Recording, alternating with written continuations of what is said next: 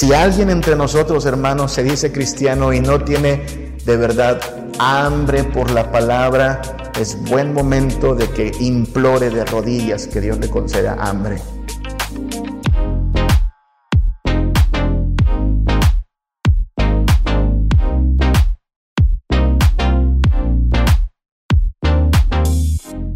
¿Qué caracteriza a las religiones ajenas al cristianismo? ¿Qué las caracteriza? Básicamente, los rituales. Rituales que llevan, tarde o temprano, al legalismo, al misticismo y a la subjetividad. A diferencia de esto, el pueblo del pacto, la iglesia, se fundamenta en las palabras. Los rituales no son la base de nuestra fe. De hecho, el pacto comienza con esa declaración, ¿no? El resumen del pacto. Habló Dios todas estas palabras.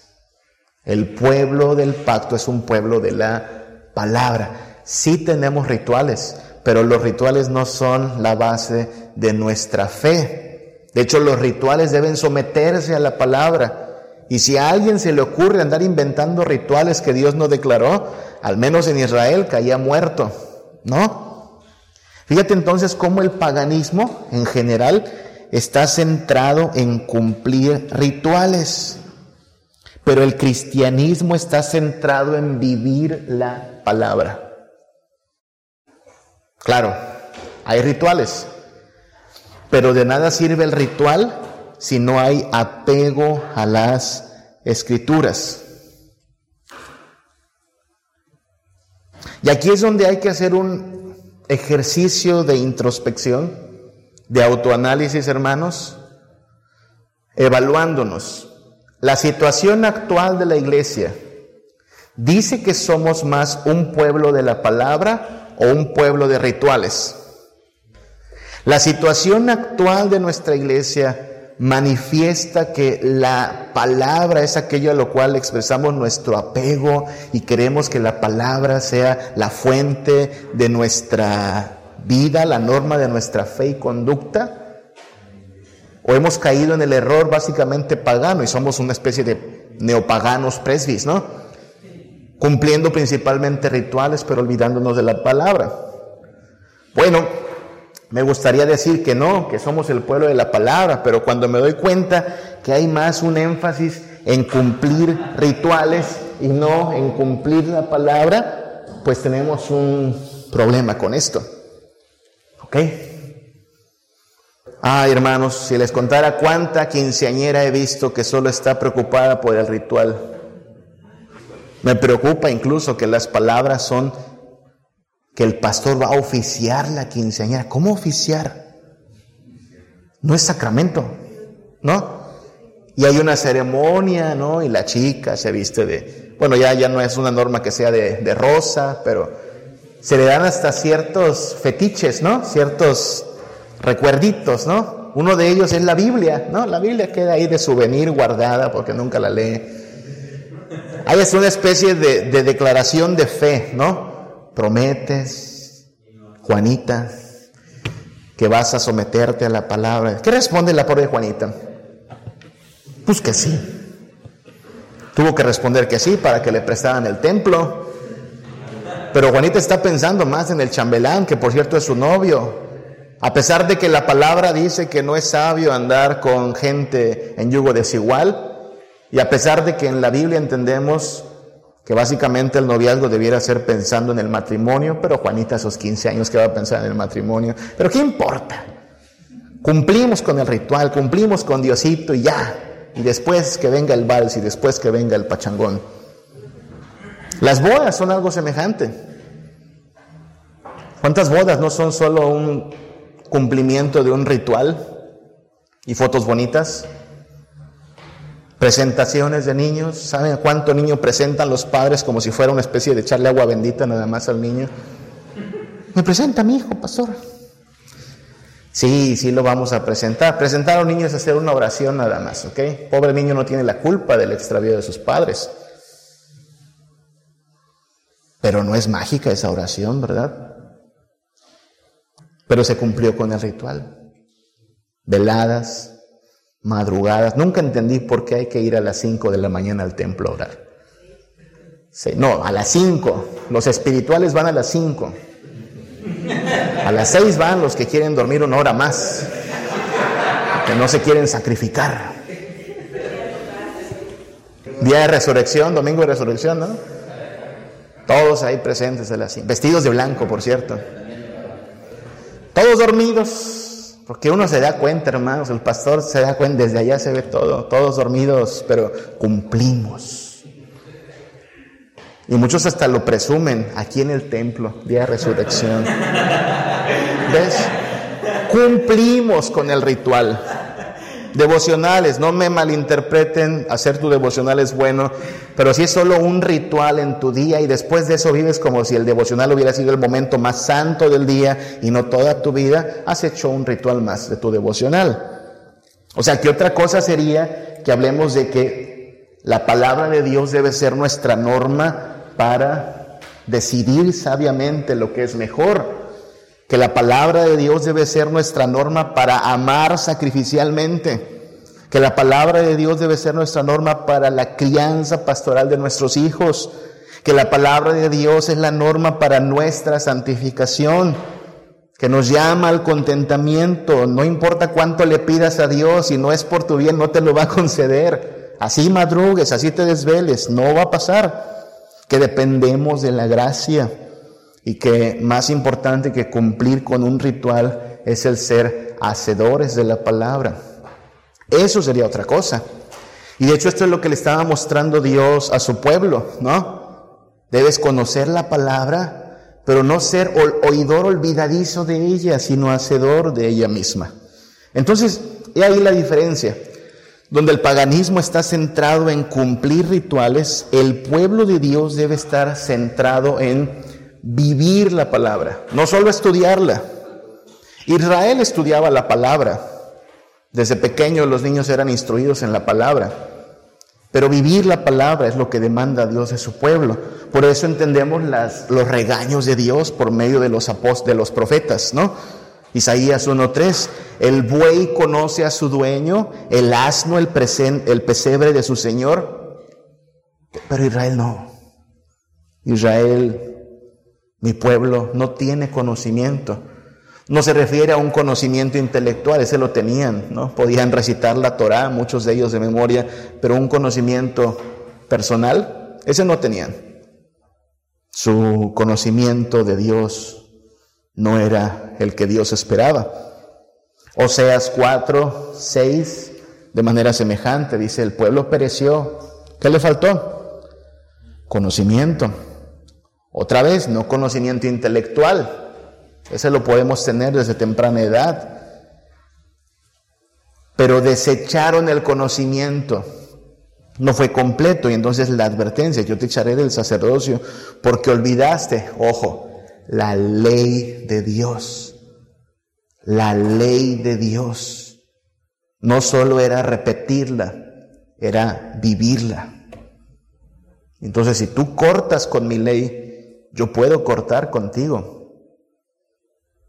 Me olvidaré de tus hijos. Es una amenaza severa, pero estaba anticipada desde Deuteronomio 28. ¿Te acuerdas que había bendiciones y maldiciones del pacto? Si te olvidas de mi ley, no estás desechando cualquier cosa, estás acarreando para ti todo mi juicio. Así es que el pueblo de Dios, por esto y muchas cosas, es el pueblo del pacto, pero también es el pueblo del libro. Porque a través de este libro, a través de esta palabra, va a saber lo que es santo, lo que es agradable a Dios y cómo vivir en sometimiento a Él. Ahora, el nuevo pacto trajo nuevas disposiciones, más claridad, plenitud en Cristo, sí, pero el mismo libro estuvo allí. Cristo no vino a cambiar de libro, ¿verdad? El libro del antiguo pacto era la ley, del cual Jesús dice, ni piensen que viene a cambiar la ley o que viene a abrogarla. No, Señor, ni una jota ni una tilde va a borrarse de allí. Nuevo pacto, pero sigue el mismo libro. Los escritores del Nuevo Testamento no contradicen al antiguo libro o a la antigua ley, al contrario, la explican, la extienden, hacen las conexiones con Cristo. De hecho, el Nuevo Testamento tiene que escribirse como una especie de comentario del Antiguo Testamento. Notas cómo los escritores comentan y comentan el Antiguo Testamento. No es un nuevo libro en todo caso. la, comunidad del nuevo pacto tendrá el mismo libro. Aquellas promesas hechas entonces en Jeremías 31, del 31 al 33, que ayer las veíamos más a detalle, donde Dios dijo que daría su espíritu. Mira lo, que está diciendo. Porque esto sabemos que se cumple en Jesús, ¿verdad? Cuando Jesús dice, esta es la sangre del nuevo pacto. Pero la promesa dice, daré mi ley en su mente y la escribiré en su corazón. ¿De qué está hablando Dios? La ley. La ley no queda abrogada, no, no caduca. Cuando llega el tiempo, la era del nuevo pacto, el Hijo de Dios es ofrecido en sacrificio sustitutorio por nosotros y el Espíritu Santo viene a hacer su obra, nos va a llevar a ser obedientes a su ley. Por eso esa dicotomía entre eh, evangelio y ley es extraña a la teología reformada. No, vemos una dicotomía entre ellos, hermanos. Ser, ser libres del pecado es ser también hechos capaces por el poder del Espíritu Santo para cumplir la ley. Si me amáis, guardaréis mis mandamientos, dice Jesús, y el Espíritu vendrá y hará morada en nosotros. Es la, el cumplimiento de las promesas del nuevo pacto. El Espíritu viniendo a nosotros para poder guardar los mandamientos de Dios. Así es que el pueblo del pacto es el pueblo del libro, es de decirlo así, del libro completo. Nosotros somos el pueblo del pacto, la dispensación del nuevo pacto, pero debemos ser el pueblo del libro completo, porque yo me temo, tengo que ser así enfático, ¿no? Cuando digo el libro completo, porque muchos de nosotros leemos solo del Nuevo Testamento al final y algunas partes. La ley sigue siendo importante para nosotros, no deje por favor que con aquel dicho también, aquel cliché, ¿no? Es que ya no estamos bajo la ley, estamos bajo la gracia, se minimice la importancia de la ley de Dios. La ley de Dios sigue siendo importante, hermanos y debiéramos estar siendo instruidos en ella. Claro, hay que hacer una hermenéutica muy particular y una exégesis muy particular para entender que hay cosas que han cambiado, que hay asuntos que han sido llevados a su cumplimiento, pero los diez mandamientos siguen siendo la norma de fe y conducta para el cristiano. En Cristo Jesús somos libres de la condenación por no haberlos cumplido, pero somos capacitados por el Espíritu Santo para cumplirlos. Al menos es lo que implica el hermano Pablo en Romanos, ¿no? Así como antes con gusto pecábamos, con toda diligencia, ahora librados del pecado, podemos presentarnos para ser siervos de la justicia, esclavos de la justicia de Dios. ¿Cómo atesora entonces la comunidad del pacto a las escrituras? ¿Cómo atesoramos a las escrituras, a este libro inspirado por Dios para ser nuestra regla de fe y conducta? Bueno, desde la perspectiva de la revelación como historia, para el pueblo del pacto, las escrituras nos brindan el relato confiable, el relato confiable. No es una novedad para ustedes que ya han estudiado algo de introducción a la Biblia y algo de teología, que por ejemplo hay otras versiones y otros relatos acerca por ejemplo, del origen del mundo, ¿no? Ciertas crónicas, ciertos relatos, y no falta quien dice, ¿ves? Moisés solo agarró de aquí, de allá, hizo su check, hizo copy-paste y creó su versión del Génesis, ¿no? Nosotros decimos todo lo contrario. Entendemos que hay un relato primario, un relato verdadero, que fue corrompido por el paganismo y las diversas religiones falsas, pero que Dios ah, hace patente al revelarlo a través de el puño y letra de Moisés. Esa es la versión original, la versión de Dios, el relato confiable. No un mito. Recuerden que las civilizaciones requieren a veces de un mito fundacional. Así pasó con una civilización como la romana, ¿verdad?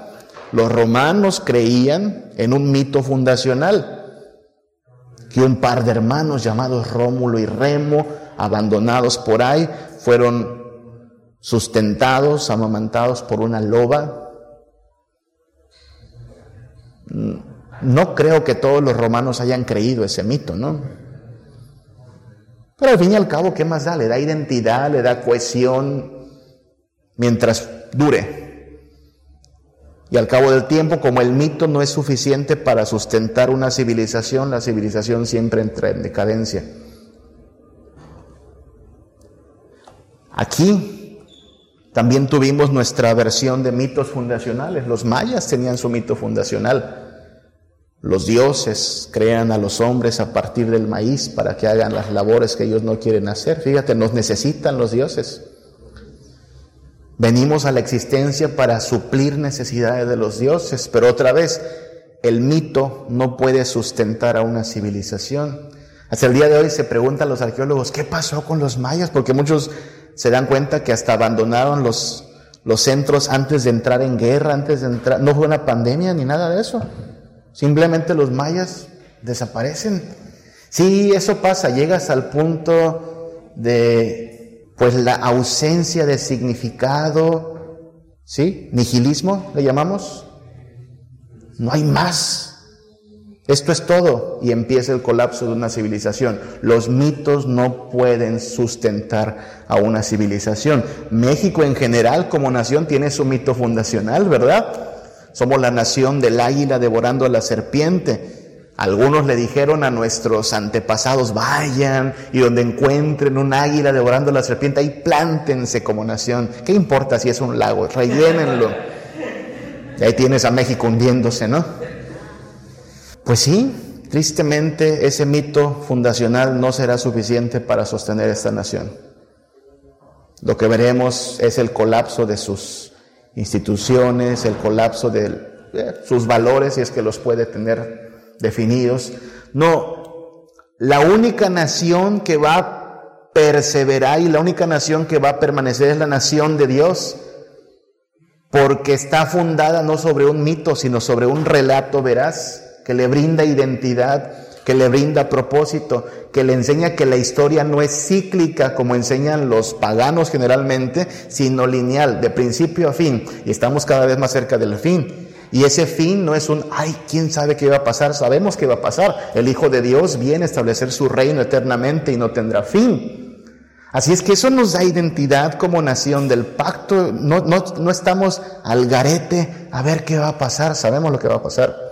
Los reinos de la tierra han venido a ser de nuestro Señor y por eso el libro del pacto es también el libro del testimonio. Nos da identidad de dónde venimos, por qué estamos aquí ¿Qué clase de Dios es este que nos creó, que espera de nosotros, que ama, que aborrece? ¿Y qué nos va a pasar si cumplimos su voluntad? ¿Y qué nos puede pasar si nos salimos del huacal? El libro del pacto no es solo ah, relato confiable, sino que es regla perfecta. Regla perfecta. Y aquí hemos de establecer que hay una relación entre hablar de regla y hablar de todo este campo semántico, ¿no? la palabra de Dios, los estatutos de Dios, la ley de Dios, el consejo de Jehová o de Dios, el precepto de Dios, el testimonio de Dios, los mandamientos de Dios. Son el campo semántico para hablar de lo mismo. Aquello que Israel debe obedecer. En Deuteronomio 4, del 7 al 8, se alaba a este Dios que dio reglas tan perfectas. Se proclama la perfección de esta ley. ¿Qué nación grande hay que tenga dioses tan cercanos como lo está Jehová nuestro Dios en todo cuanto le pedimos? ¿Qué nación hay que tenga un Dios que habite con nosotros? Pero además, versículo 8, ¿qué nación grande hay que tenga estatutos y juicios justos? como es toda esta ley que yo pongo delante de vosotros. Es que, claro, si Dios es perfecto y justo y santo, entonces toda palabra que viene de Dios es perfecta y justa y santa. A diferencia de nuestras legislaciones, ¿se han dado cuenta? ¿Cuánto dinero se va en mantener a la clase legisladora de este país y de cualquier país? Y luego lo que hacen sale mal, ¿se han dado cuenta de eso? Hacen una constitución, ay, se nos equivocó esto y cambiamos esto, y tienen que hacer un periodo más de legislación para cambiarle la ley y se le cambia y se le hacen enmiendas y remiendos. Nunca termina de estar perfecta esa ley. La ley de Dios no. Desde que se estipula hasta la fecha no requiere una sola revisión, no requiere cambios, adecuaciones, permanece para siempre, perfecta. Y cuando tú ves que estas leyes defienden la vida, la justicia, la verdad, sabes que hay, una mente superior a la nuestra detrás de estas leyes, lo dice Isaías, ¿no? Mis pensamientos no son sus pensamientos. Estoy por encima de ustedes. Este Dios que es supremo nos da una ley que es suprema. Y para el pueblo de Dios, esta palabra no es solo la norma a la cual nos hemos de, de someter, sino que es la ración exquisita para nuestra alma. ¿sí? La porción de la cual nos alimentamos. Todo el tiempo. No nada más en ciertos momentos el pueblo debe venir al libro. Somos el pueblo del libro, pero este libro es de uso continuo, de uso constante, no es un accesorio eventual. El Salmo 119, todo el Salmo 119, hermanos, es es un cántico de elogios a la ley de Dios. ¿Se han dado cuenta de eso? Solo, solo si eres cristiano puedes leer el Salmo 119 y decir amén. Porque habla de la ley de Dios y guíame en tu ley y sáciame en tu ley. Versículo 24 del Salmo 119, tus testimonios son mi, ¿mi qué? Mi delicia. Tus testimonios son mis delicias y mis consejeros. Abatida hasta el polvo está mi alma, vivifícame según tu palabra. Es la palabra de Dios la que mantiene vivo a cada miembro del pacto. Versículo 28, se deshace mi alma de ansiedad. Habla en términos de hambre. Susténtame según tu palabra. Deuteronomio 8 lo pone más en claro cuando dice, te acordarás de todo el camino por donde Dios te ha traído y te sustentó, dice el versículo 3, te sustentó con maná comida que no conocías tú ni tus padres la habían conocido, para hacerte saber que no solo de pan vivirá el hombre, mas de todo lo que sale de la boca de Jehová vivirá el hombre. Si para el pueblo de Dios la palabra del Señor es la ración sustanciosa, exquisita, más dulce que la miel, deseable más que el oro y que la plata. Si alguien entre nosotros, hermanos, se dice cristiano y no tiene de verdad hambre por la palabra, es buen momento de que implore de rodillas que Dios le conceda hambre. Porque es inaudito que alguien se llame oveja de Dios y no tenga hambre de la palabra. El pueblo de Dios ve así a la palabra.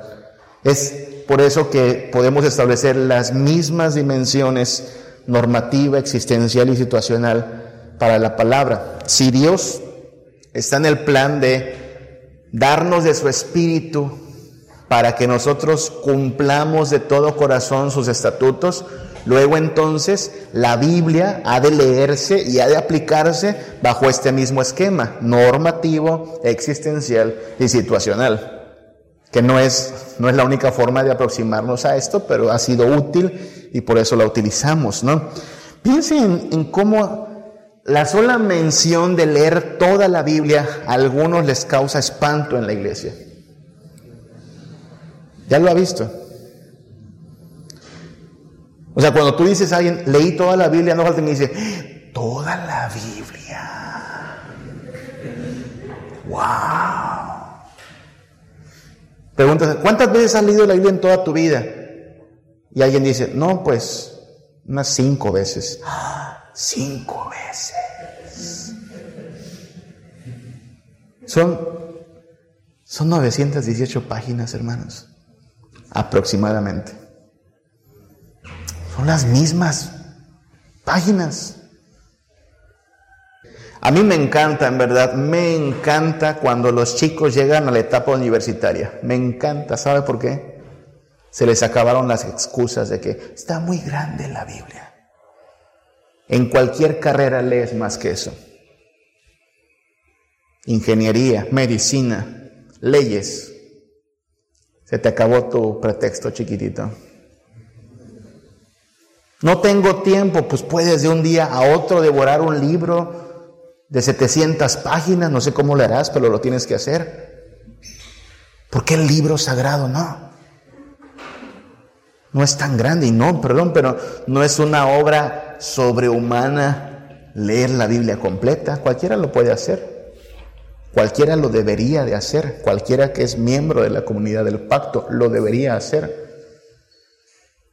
Puedes hacerlo en un año si quieres, pero en realidad puedes hacerlo hasta en menos de un mes si te aplicas, si dejas de ver Netflix, si pones prioridad en esto. Entonces, ¿cómo este libro nos va a guiar como pueblo del pacto? Bueno, recordemos, las escrituras nos guían a la santidad. Ese es el enfoque normativo. Santos seréis porque yo soy santo. Y para que no quede duda de, yo pienso que ser santo es esto, o a mí se me hace que ser santo es no, vamos a establecerlo por escrito. Escríbele Moisés, no tendrás dioses ajenos delante de mí, no te harás imagen, no tomarás el nombre de Dios en vano, guardarás el día de reposo y honra a tus padres. Los diez mandamientos son norma de santidad objetiva, clara, en nuestro idioma o en el idioma humano, ¿ok? Las escrituras nos guían a eso, a la santidad. La santidad es la norma de la vida del pacto, porque sin santidad nadie verá al Señor. Hay entonces que definir qué es santidad. Antes de eso, como referencia, Catecismo Menor de Westminster pregunta, ¿cómo es hecha eficaz la palabra, la palabra de Dios para salvación? Dice, el Espíritu de Dios hace de la lectura de la palabra y especialmente de la predicación de ella un medio eficaz para iluminar, convencer y humillar a los pecadores, sacándolos de sí mismos y conduciéndolos a Cristo. Nota lo que hace el libro. Hace que dejes de mirarte a ti mismo con orgullo, con arrogancia, te saca de ti mismo y miras a Cristo, conformándolos a su imagen y subyugándolos, sometiéndolos a su voluntad, fortaleciéndolos contra las tentaciones y corrupciones, edificándolos en su gracia y afirmando el corazón de ellos en qué? En santidad y consuelo por medio de la fe para salvación. Muy elocuente el catecismo, ¿no? Este libro es para eso, para sacarnos de nosotros mismos, mostrarnos a Cristo, somos salvos por gracia, pero la salvación por gracia viene acompañada de una vida de santidad. No dejes que mi vida se desperdicien cosas que la pena no valdrá. Sino que cada día aplique tu palabra en mi forma de pensar y diario caminar.